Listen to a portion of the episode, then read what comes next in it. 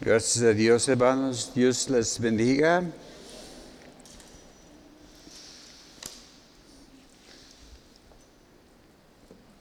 Primero de Corintios, capítulo 8.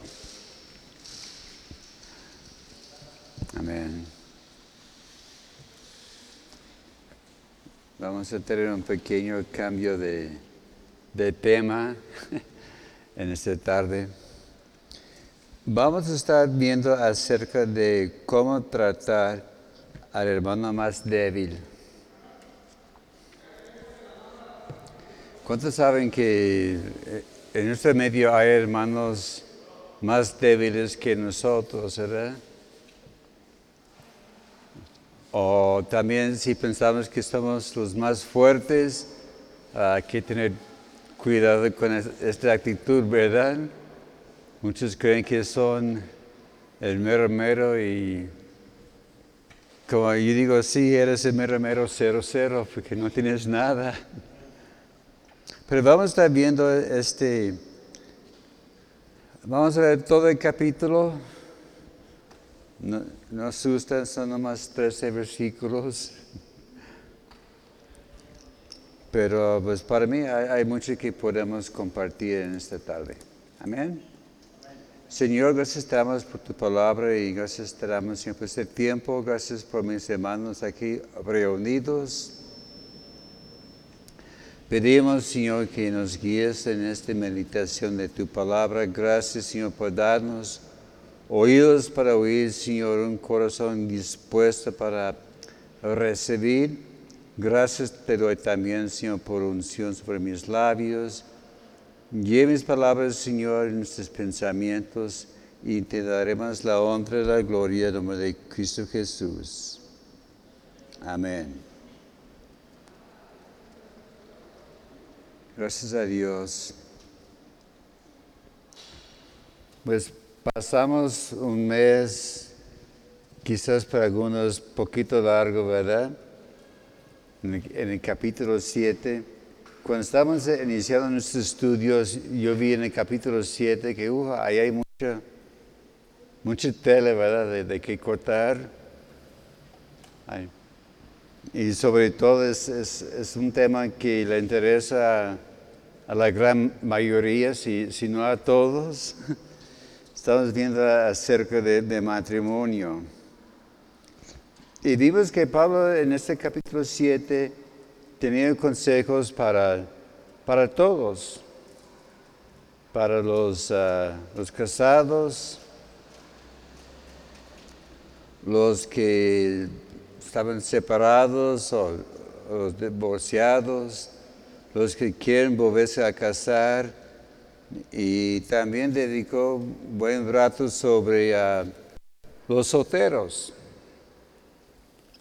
que me imagino que el sueño de casi todos los, los solteros es, casarse, ¿verdad? A, a veces cuando uno, un joven dice, ¿sabes qué? Yo no me voy a casar, le ve como si fuera de, otro planeta, ¿verdad? O, que tiene algo mal en, en, en, su vida. Porque el matrimonio, la vida matrimonial es plan de Dios, es algo que, que Dios quiere que, que, todos experimenten, pero en su debido tiempo y en, su forma. Y, vimos que que Pablo no solo hablaba sobre matrimonio, daban consejos. Porque ¿cuántos saben que en el matrimonio hay, hay problemas? Bueno, bueno, para los que todavía no, se han casado, les, advierto que sí. Y aunque antes soltero va a haber problemas también en, su vida.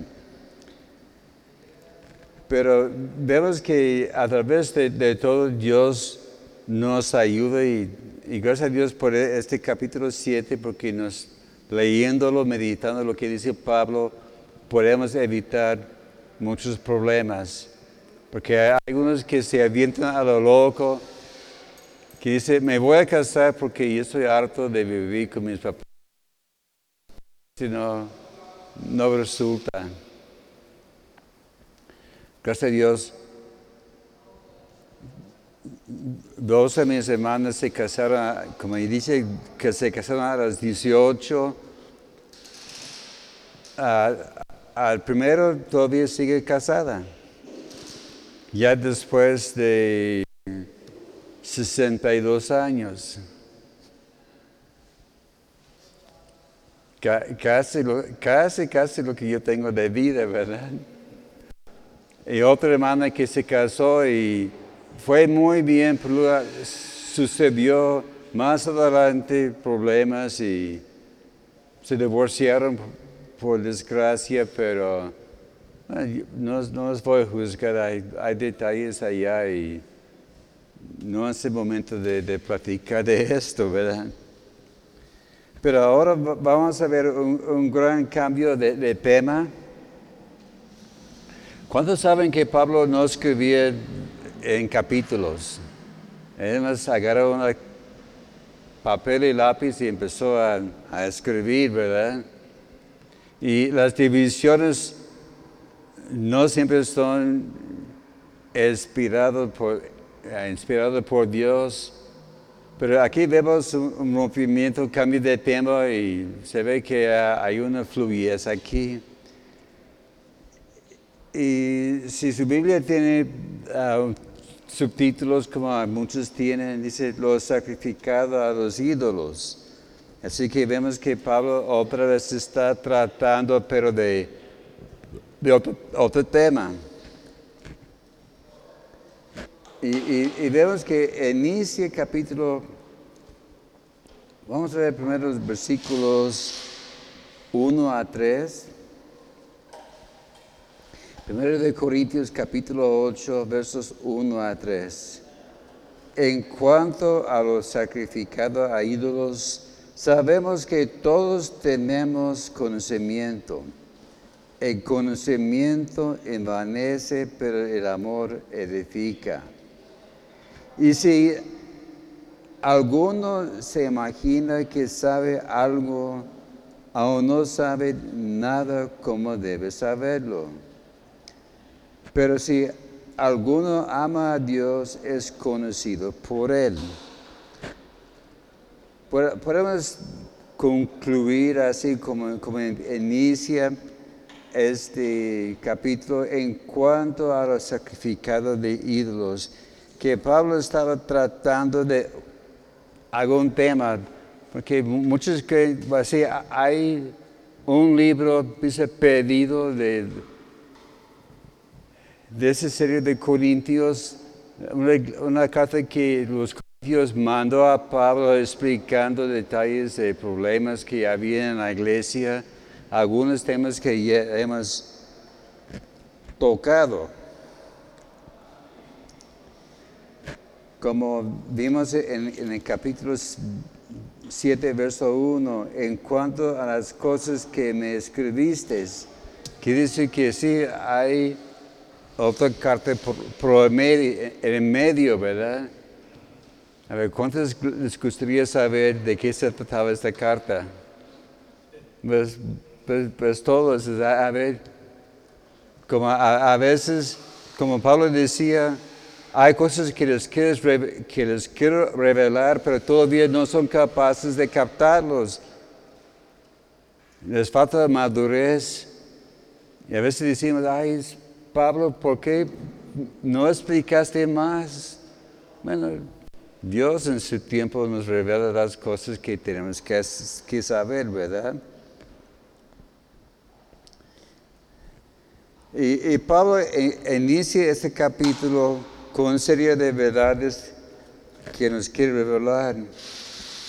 Dice primero, Pablo dice que todos tenemos conocimiento. Si cada quien tenemos un nivel de conocimiento o sabiduría que Dios nos ha dado. La palabra aquí conocimiento es gnosis, G-N-O-S-I-S. IS, que habla de ciencia. Y cuando allá más adelante en el capítulo 12, que habla de las dones del Espíritu Santo, habla de la palabra de, sabiduría, palabra de ciencia. La palabra, ciencia ya es, es la misma. Ese habla de algo que debemos conocer o saber qué hacer. Es algo que uno puede aprender. En la versión Reina Valera antigua dice que um, en lugar de, ciencia usa la palabra, en lugar de la palabra conocimiento, habla de, ciencia. Pero vemos que también en el capítulo, versículo 1, Pablo dice que el conocimiento envanece. Ese habla que hacer grande o vano. En la Reina Valera antigua dice la ciencia hincha. Y también en la versión Dios habla hoy dice que la ciencia, el conocimiento hincha de orgullo. En la versión lengua actual dice, el conocimiento nos vuelve orgullosos. También en la Biblia, la palabra de Dios para todos dice que el conocimiento hace que la gente se, siente orgullosa. Pero ¿cuál es el clave en cuanto a ese conocimiento que Dios nos ha dado? El clave es cómo maneja el conocimiento que tiene. A ver, ¿cómo vas a utilizar en la forma correcta ese conocimiento que Dios le revela? Porque somos responsables no solo de lo que hemos recibido, sino también cómo lo vivimos y aplicamos en nuestra vida. Así que hay que saberlo, que, tenemos todo este conocimiento, pero ¿cómo lo vamos a aplicar en nuestra vida? Es como en la escuela los, chiquillos pueden aprender las tablas y todo, pero si no lo apliquen bien en, la, en la vida, pues, ¿qué les sirve, verdad? Como a veces me, me da viendo la lista de útiles para las escuelas y casi siempre dice allá calculadora, ¿verdad? No recuerdo en qué año estuvo nuestra hija que trajo su lista de útiles y una de las cosas fue calculadora. ¿Y esto pues para qué? Pues yo tuve que aprender las tablas. Uno más uno es uno, uno más dos es dos, hasta 9 más 9 es, 81, ¿verdad? Y yo, hay tantos números, pero no, tuve que aprender y aplicarlo. Y aún así, a veces yo estaba tan confiado que yo hacía rápido mis, mis, tareas, a veces me, equivoqué. Porque tan rápido, ya, ya, ya, ya bien, las tablas y todo pero me hacía falta la, práctica, la paciencia y saber cómo aplicarlo en, mi vida. Este de ser orgullosos e, es, como el, pavo, ¿verdad? O el, guacalote, o, los gallos, ¿verdad? cómo hacen los gallos para asustar a, los demás? Se llenan de aire y, y sobre todo los, ah, los pavos son los peores, ¿verdad? Se hincha y, se ve que son grandes cosas. Y a veces también así es la gente vanidosa, ¿verdad? Y aquí vemos que algunos creen que son superiores por su conocimiento que tienen, ¿verdad? Hay, algunos que dicen, ya, sé todo lo que hay. Uno trata de enseñarlos, ya, ya, ya sé, ya sé, ya sé, no, no me digas más. Y ese puede causar problemas, ¿verdad? Porque piensan que son mejores y resulta que, como vamos a ver más adelante, que no saben nada. Pero Pablo también dice allá en, en 1 Corintios 8.1, el amor edifica. La palabra amor aquí es agape.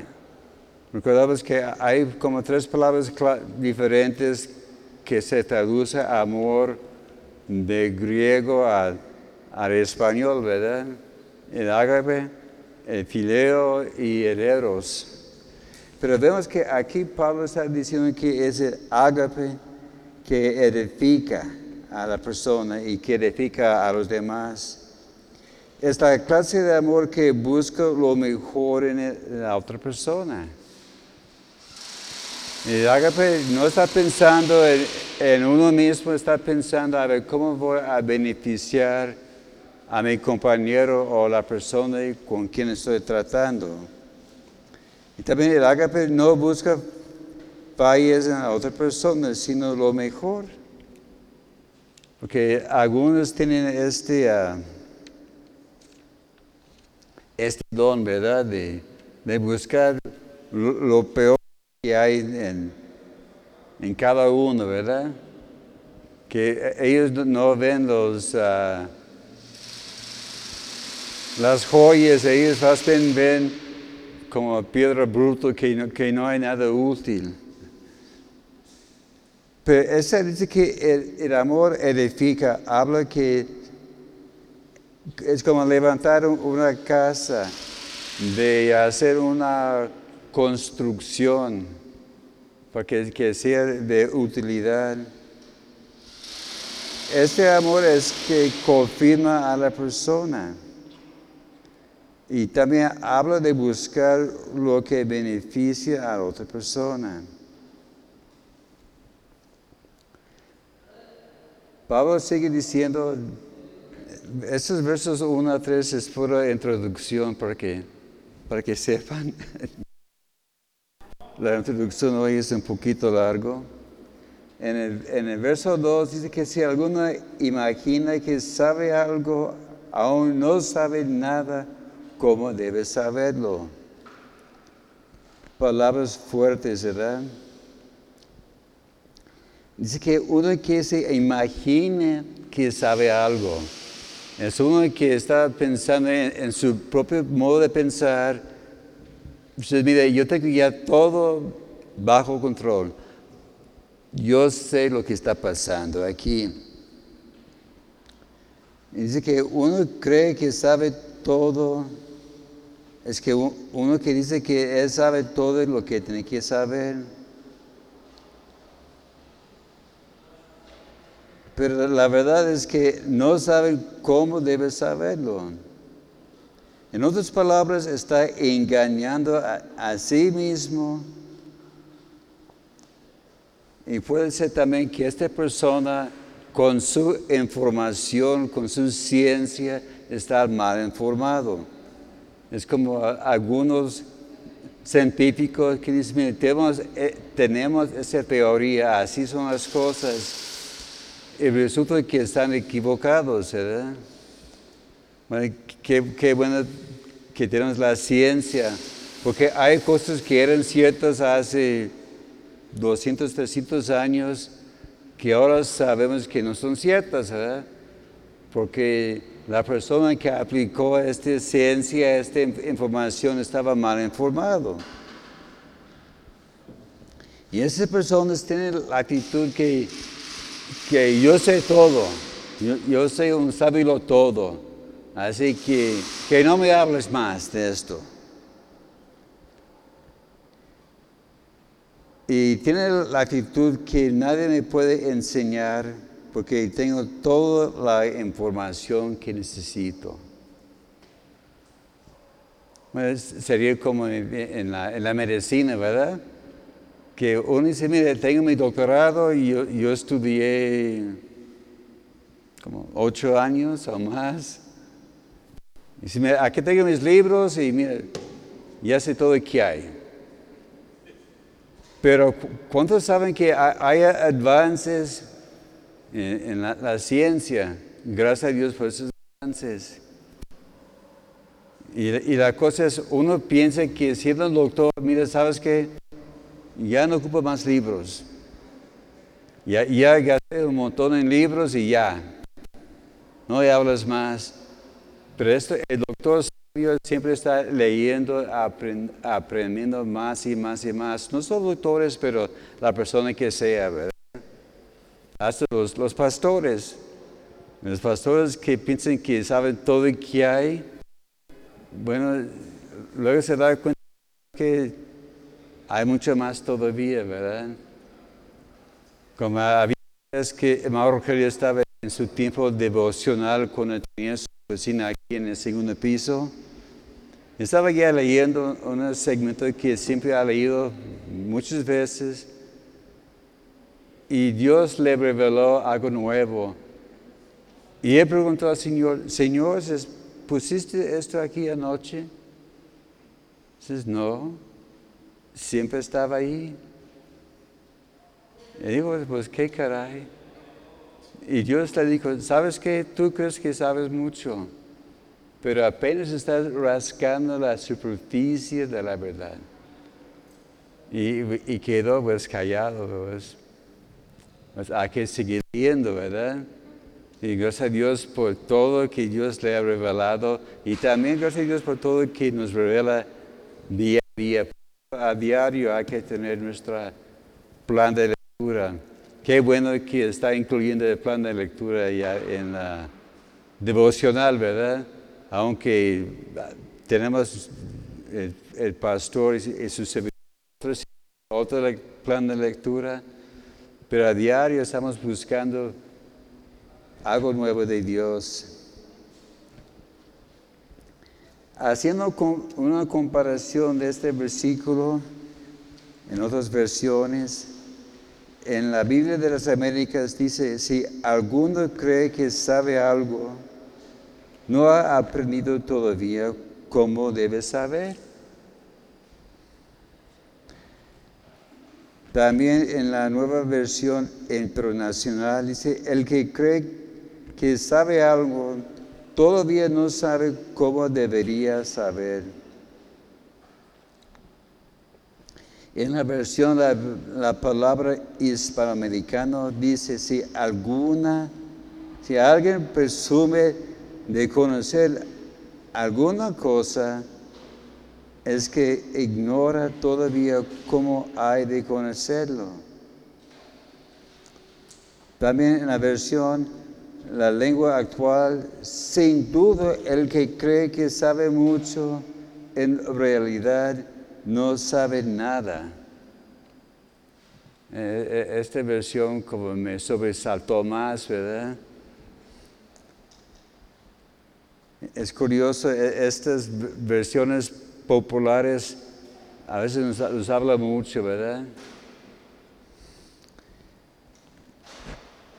En el versículo 3 dice que si ama a Dios es conocido por Él. Porque si amamos a Dios va a haber evidencias de esto en nuestra vida. Sobre todo el fruto que hay en nuestra vida. En 1 de Juan capítulo 4 versos 7 y 8 dice, amados, amamos unos a otros porque el amor es de Dios y el que conoce a Dios ama a Dios y ama a su prójimo. Dice que el, el que dice que no ama a su prójimo no ha conocido a Dios. Así que ahora vamos a, a entrar en el primer tema, el problema de las cosas sacrificadas a los ídolos, los versos 4 a 6. Acerca pues de las viandas que se sacrifican a los ídolos, sabemos que un ídolo nada es en el mundo y que no hay más que un Dios.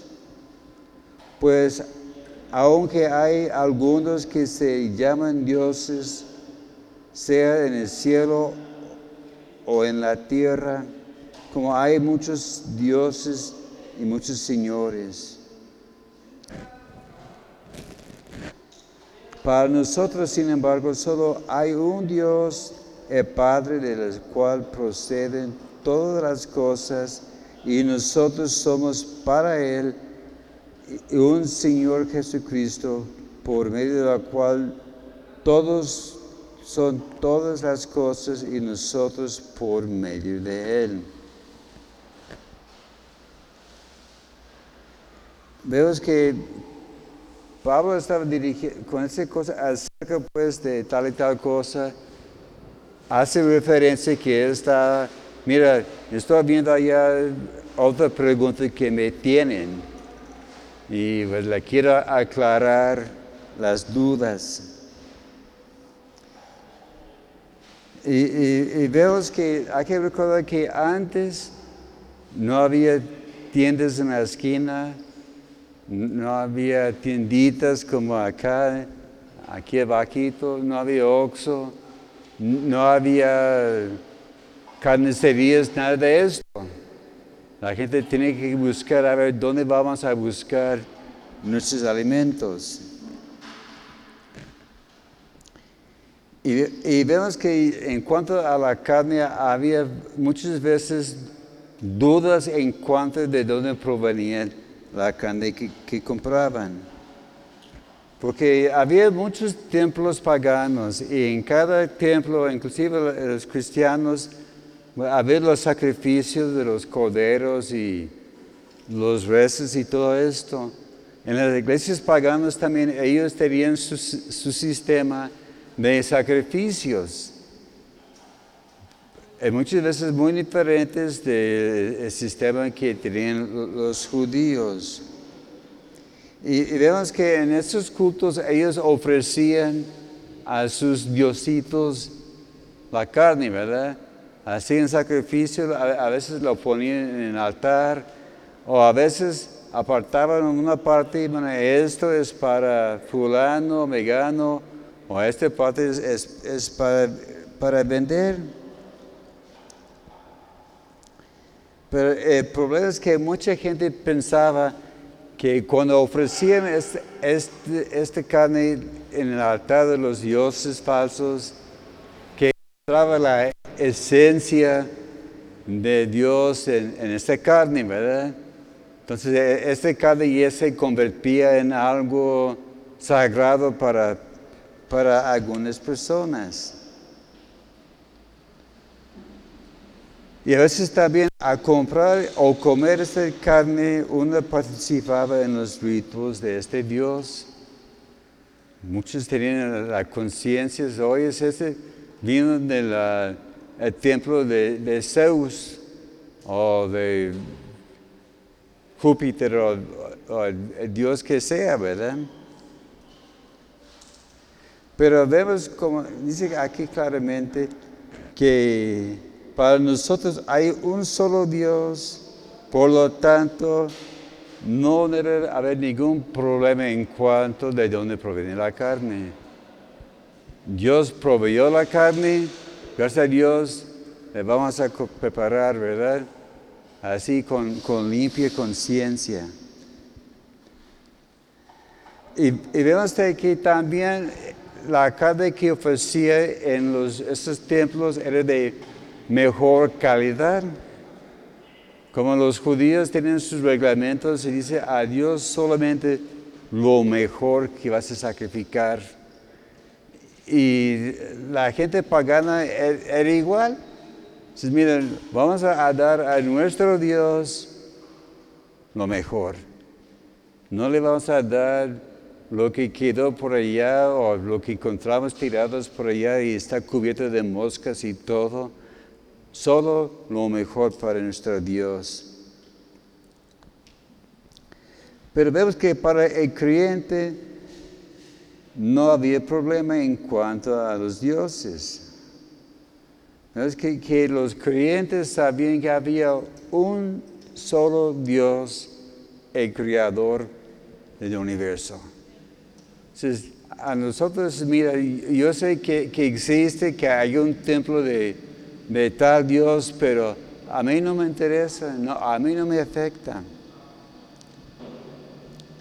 Y, y vemos que los creyentes, los maduros, sabían que ese Diosito no podía afectar la, la carne. Así que no importa de dónde, aunque estuvo allá en el altar de, tal Diosito, pues no, la carne es, carne. Y, vemos que ellos sabían que los alimentos eran santificados por la oración. Como dice allá en 1 de Timoteo capítulo 4, versos 4 y 5 allá hablando de la, apostasía en los últimos días. Pero Pablo estaba aclarando aquí contigo, porque todo lo que Dios creó es bueno y nada es de desecharse si se toma con acción de gracias, porque por la palabra de Dios y por la oración es santificado. Es por esto que oramos por los alimentos. Ya que enseñar los chiquillos desde pequeños, ¿verdad? A veces servimos la comida a nuestros nietos, ellos tienen su, mesita, y ellos saben que hay que juntar las manos. Ahí está hasta Abraham que tiene y sus manos, ¿verdad? Señor, gracias por estos alimentos, santifícalos, en nombre de Cristo Jesús. ellos quizás no entienden todo, ¿verdad? Pero sabemos que por eso hay que orar por los alimentos. A veces hay casos que hay gente han sido salvados de enfermedades porque oraron por los alimentos, ¿verdad? Que algo nos sirve algo y que está medio tronado, el Señor santifícalo y muchas veces nos libramos, ¿verdad? Porque es por la oración que está santificado los alimentos y que, todo proviene de Dios. El segundo gran tema, el problema más bien es con los de débil, débil conciencia. En los versículos 7 y 8. Primero de Corintios 8, 7 y 8. Pero no en todos hay este conocimiento, porque algunos habituados hasta aquí a los aquí a los ídolos comen como sacrificado a ídolos y su conciencia siendo débil es contaminada. Si bien la diana no es, no nos hace más aceptos ante Dios, pues ni porque comamos seremos más, ni porque no comamos seremos menos. Como ya hemos visto que allá en la iglesia de Corinto, uno de los grandes problemas que había unos de un grupo que se llamaban los uh, gnósticos que creían que tenía un conocimiento superior. Aún hoy día existe eh, eh, este grupo. Yo, he visto hace mucho tiempo anuncios en libros como Selecciones y otras revistas de los gnósticos, que puedes conocer cosas más allá de las demás personas. Y este grupo existía allá en Corinto. Y ellos pensaban que tenía más libertad. Y por causa de dicha libertad pensaban que podía comer cualquier cosa. Él dice, a, mí no me importa, lo voy a comer de, todas formas. Y pensar en su razonamiento que tenía toda la, razón. Como aquí fuera algún ejemplo. ¿podemos o debemos comer carne de puerco?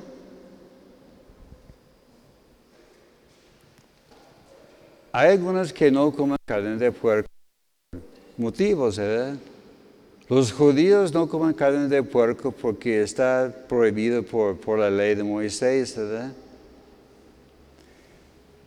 Y hay algunos que si ve que está preparando carnitas o algo así, se disculpen, ¿verdad? Hermanos, yo no tengo hambre, o estoy ayunando, o cualquier pretexto, ¿verdad? Pero la gran pregunta es, ¿podemos comer carne de puerco? ¿Cuánto les gusta carne de puerco? Todos, ok, muy bien. Estamos, estamos de, de, acuerdo, ¿verdad? Allá en la casa tenemos nuestros menús y variamos un día pollo, un día carne de res, a veces molida de, las, las, dos. O, pero varía, ¿verdad? Tenemos esta conciencia, esta libertad. Pero lo que pasa con estos super sabios, ellos no tomaban en cuenta lo que pensaban los demás. Porque había ciertas dudas en cuanto a la carne sacrificada a los ídolos. Uno, ¿debían los cristianos comer esta carne? Los de Corintios, los cristianos estaban pensando, bueno, ¿lo como? ¿No lo como? Y algunos tenían, sus dudas, algunos no estaban convencidos 100%. Otra duda, ¿deberían ellos comer esta carne en los hogares de sus amigos paganos? Bueno, hay que recordar que podía ser que había algunos de, sus amigos que sabían que venía del, del templo fulano, ¿verdad? Y invitaba su amigo cristiano, hoy este, aquí a comer. Pero también podía ser que había hermanos buscando amistad con los paganos y por lo tanto comían en, sus casas. Así para no ofender, ¿verdad? Entonces, mira, me invitas, Tú invitas y, tú pagas, voy y sin problema, ¿verdad? Pero hay, límites, ¿verdad? Como nuestro vecino, estamos recién llegando a la casa. Mañana es el, 16 de septiembre. Festejamos. Dije, pues, a México. Y invito una copa. Y dije, ¿sabes qué? Se disculpa, pero yo no tomo. Y ya ha dejado de, invitarme. Pero sigue allá la amistad. Nos ayuda. Si hay cosas que hace falta, le pregunto hoy, ¿por qué tal cosa? O a veces él, me pregunta, oye, tengo este problema, ¿qué hago? Ahí está esta amistad. Otra pregunta que sucede es que deben los hermanos asistir a banquetes en templos paganos donde se viene esta carne. Porque a veces esta carne se ofrecía en el templo, allá dentro del templo es donde ellos hacían sus... Uh, sus fiestas allá comían. Pero eso también causa otras preguntas que tenemos que tomar en cuenta. Soy muy preguntón, ¿verdad? Tantas preguntas. A ver, ¿quién tiene la respuesta? ¿Debemos asistir a eventos en los templos no cristianos?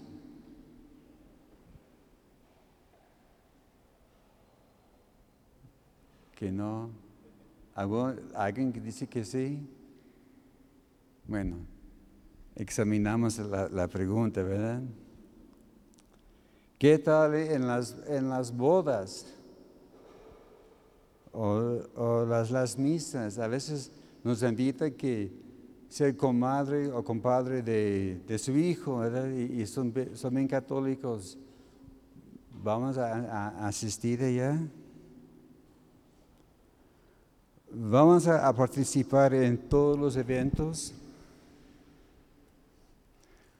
Pues nos ha tocado asistir a algunos velorios en, templos católicos y, ya saben, empiezan con las campanitas y todos los rodillas y empiezan a, a. Bueno, ¿qué hacemos nosotros? Bueno, podemos asistir para no ofender, pero quedamos atrás y no participamos. No, vamos a, tomar la copa y claro, no vamos a estar presionando y repitiendo los ritos que ellos hacen, ¿verdad? Vamos que es algo delicado, pero ah, es algo que tenemos que enfrentar a veces, ¿verdad? Para no, ofender, Vemos aquí en este punto Pablo tenía algunas conclusiones.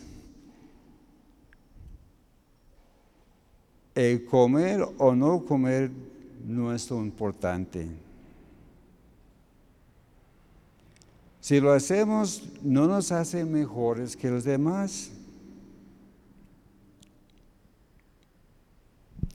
Si no participamos, no quiere decir que somos menos. También el conocimiento tiende hacia el orgullo. Ahí es donde tenemos que tener mucho cuidado. Así puede hacernos sentir superiores a los demás.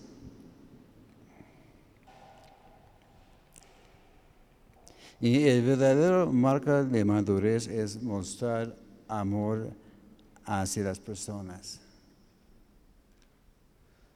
Vemos que hay, puntos ah, delicados allá, ¿verdad? Tenemos que pedir la dirección de Dios para saber cómo lo vamos a hacer. Último tema. Hay que tener cuidado con la libertad que tenemos, los versículos 9 a 13.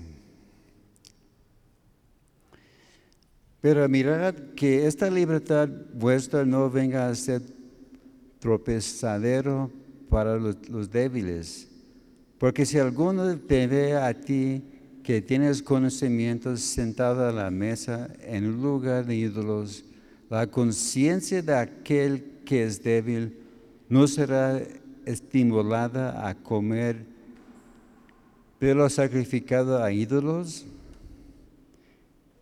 Y por el conocimiento tuyo se perderá el hermano débil por quien Cristo murió. De esa manera, pues, pecando contra los hermanos y hiriendo su débil conciencia contra Cristo pecáis. Por lo cual si la comida me es a mi hermano ocasión de caer, no comeré carne jamás para no poner tropiezo a mi hermano. Pero vemos aquí hay que cuidar sobre todo nuestra propia conciencia. En 1 de Timoteo capítulo 4,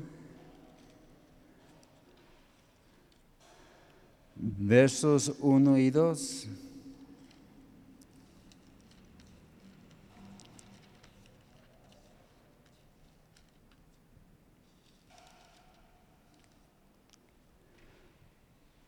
Pero el Espíritu dice claramente que en los postreros tiempos algunos apostalarán de la fe, escuchando a espíritus engañadores y a doctrinas de demonios, por la hipocresía de mentirosos que teniendo cauterizada la conciencia.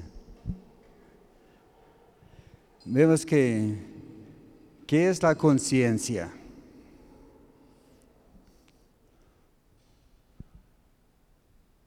¿Algún estudioso? Bueno, consulté en la Real Academia y nos dicen eh, la conciencia, conocimiento del bien y mal que permite a la persona enjuiciar moralmente la realidad de los actos, especialmente los propios. Hay que recordar que Dios nos ha libertado. La Biblia habla mucho sobre la libertad. ¿eh? Este ya, vimos en, en Romanos y tantito aquí en Corintios. Pero en Gálatas 5.1 dice que somos llamados a la libertad.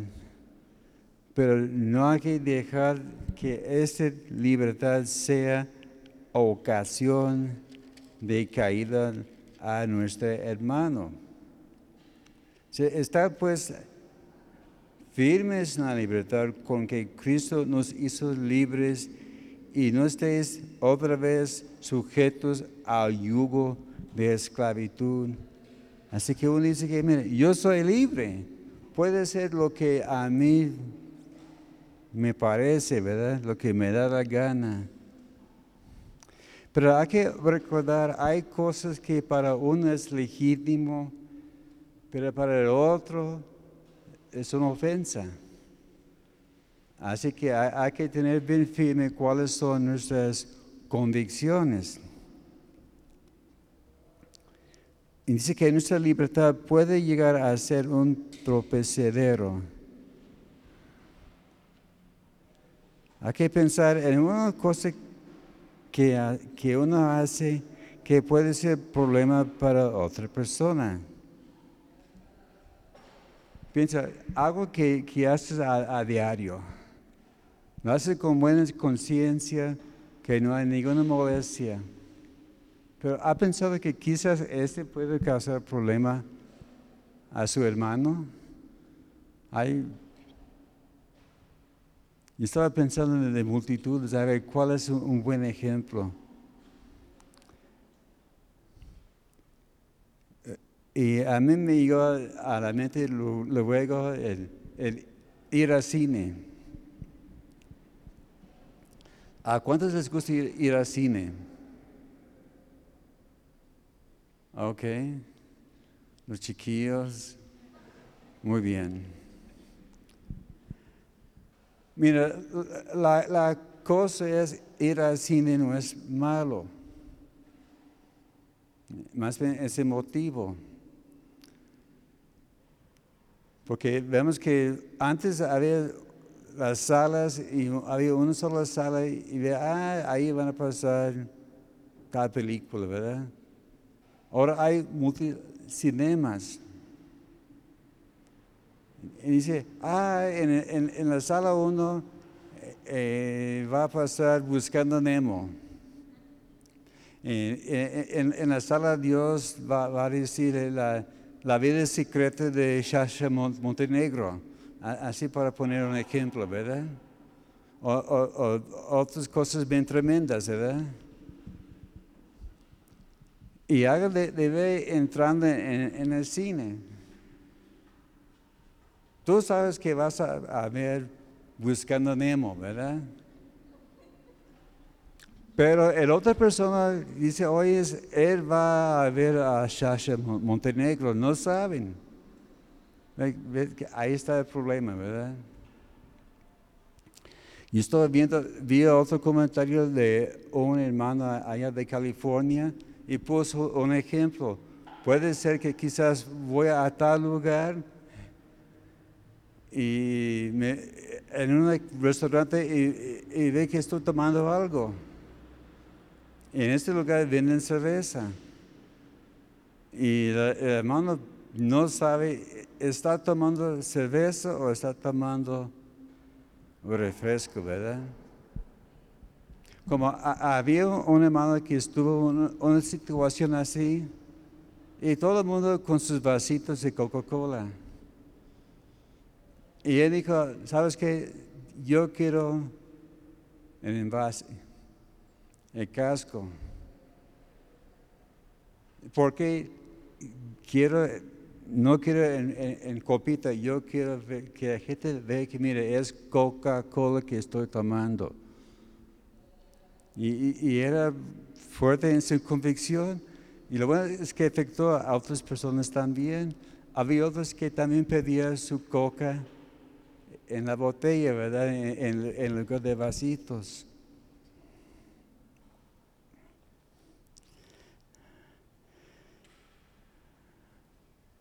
Bueno, no, sé si, si, hay otro ejemplo que podemos aplicar, aparte de... de que a lo mejor entran a una licorería, tú vas por, por agua fresca, que tienes fresco, pero al entrar a una licorería donde venden, ¿quién sabe si, si vas a hacer eso? No hay que comprar Bueno, bueno, sí, por, por, por eso yo, cuido mucho donde compro mis cosas. Entonces, no, mejor busca un, un Oxxo o otra tiendita y, luego salgo en la, en la mano o, una bolsa transparente, mira, ah, es lo que yo compré. Que, que no hay problemas. Pero Pablo estaba diciendo, hay que evitar ser una tropacedero.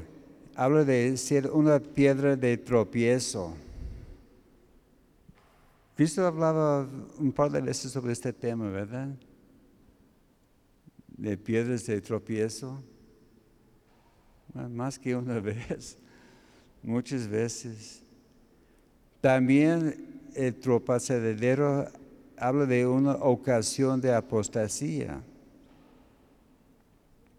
O puede ser una ocasión de hacer que caer otra persona.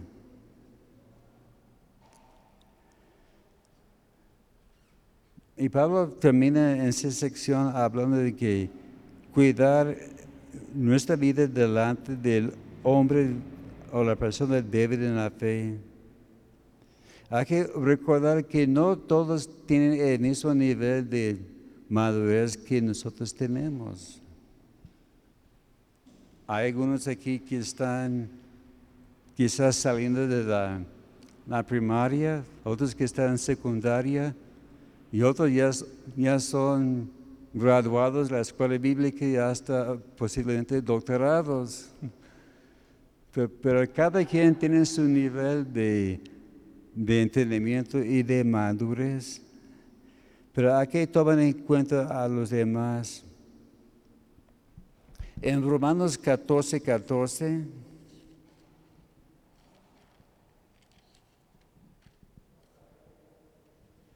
Vamos a estar regresando a donde venimos.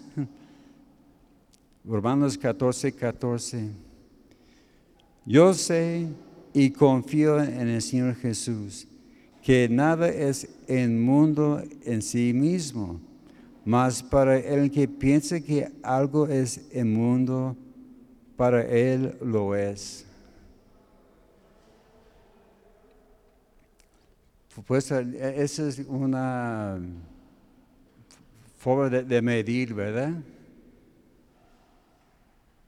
Pablo dice, ¿sabes qué? Para mí, yo puedo comprar donde quiera y no me molesta. Pero quizás el hermano no le va a aparecer. En Romanos 14, 23. Pero el que duda sobre lo que come es condenado porque no lo hace con fe. Y todo lo que, que no proviene de la fe es pecado.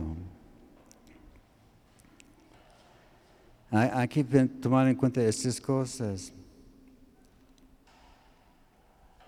Y hay que recordar que nosotros somos responsables por nuestros hermanos. Como allá en Génesis capítulo 4, verso 9, cuando Dios enfrentó a, Caín, y le dijo, oye, Caín, ¿dónde está tu hermano?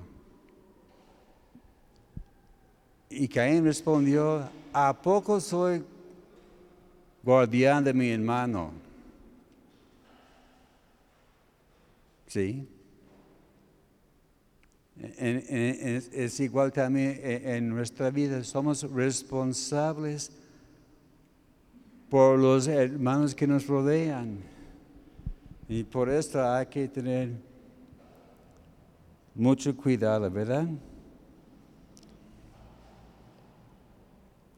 Y nuestro mayor deber es no causar o poner ofensa delante de Él. Para concluir, voy a consultar mi, libro de, ah, referencia, normas para el pueblo de Dios.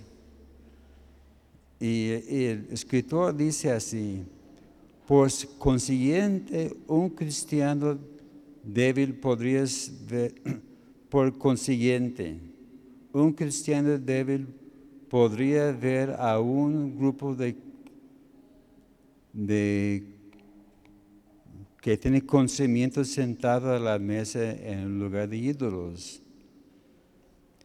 Aún el último no estaba para la adoración, sino meramente con la, por la comida y compañerismo de. El cristiano debe poder seguir su ejemplo y hacerlo así violar su propia conciencia. Aún el cristiano maduro podría insistir de sus derechos, pero Pablo enseña que los derechos de una persona están limitados por los derechos y el bienestar de otros. Ahí está diciendo que hasta ese hermanos de Corintios está ya comiendo en el templo, pero no está participando en, la ceremonia. Nomás dijeron, me invitaron y aquí estoy, presente. Pero el hermano debe estar viendo esto y no lo comprende y toma ofensa y causa que quizás él puede caer. Así que recordamos que la libertad de cristiano está limitada por los derechos y necesidades de otros. Como dijo un escritor, Phillips Brooks, él dijo, ningún hombre tiene derecho a todos sus derechos. Tiene sentido, ¿verdad? Los cristianos que aman limitan sus derechos a fin de alcanzar de manera efectiva a otros y edificarlos en la fe y vemos que cuando Pablo dice que el hermano débil se va a perder, no quiso decir que va a ser condenado eternamente, no quiere decir que le va a mandar al infierno, pero hablaba de la destrucción de la fibra moral, de la efectividad espiritual de esta persona. Así que la manera que distingue el maduro es que no hace nada para ofender. Y como dijo Pablo aquí, finalizando este capítulo, si comer carne afecta a mi hermano, ya no voy a comer carne. Para mí ese sería un sacrificio demasiado grande, ¿verdad? A mí me gusta la carne. Y, me imagino que Pablo también, ¿verdad? Pero él dijo, mira, yo estoy viendo que si lo que yo hago afecta a mi hermano, mejor no lo hago. Es no para echar piedras, pero es, como los que les gusta ir al cine. Ah, yo voy, me divierto, río con mis amigos, todo tranquilo, y la vida y la. Pero hay que pensar, a ver, ¿qué pasa con, con esta persona, verdad? Pues hay que escoger bien lo que vamos a hacer. Algo fuerte la palabra, pero necesaria, ¿verdad? Aleluya. Señor, gracias por tu palabra en este, esta noche. Gracias, Señor, por estas enseñanzas tan básicas, pero también tan necesarias, Señor. Y pedimos, Señor, que nos ayudes a, cuidar nuestros pasos. Señor, ayúdanos a, mostrar, Señor, madurez y paciencia con los hermanos más débiles. Tenemos que recordar porque había una vez que quizás andábamos en estos mismos caminos. Pero Señor, queremos vivir en tal forma que tú serás glorificado en todo lo que hacemos, Señor. Gracias, Señor, por usarnos, que podamos ser luz en este mundo. Y gracias por tu mano de bendición sobre nuestras vidas. En nombre de Cristo Jesús. Amén.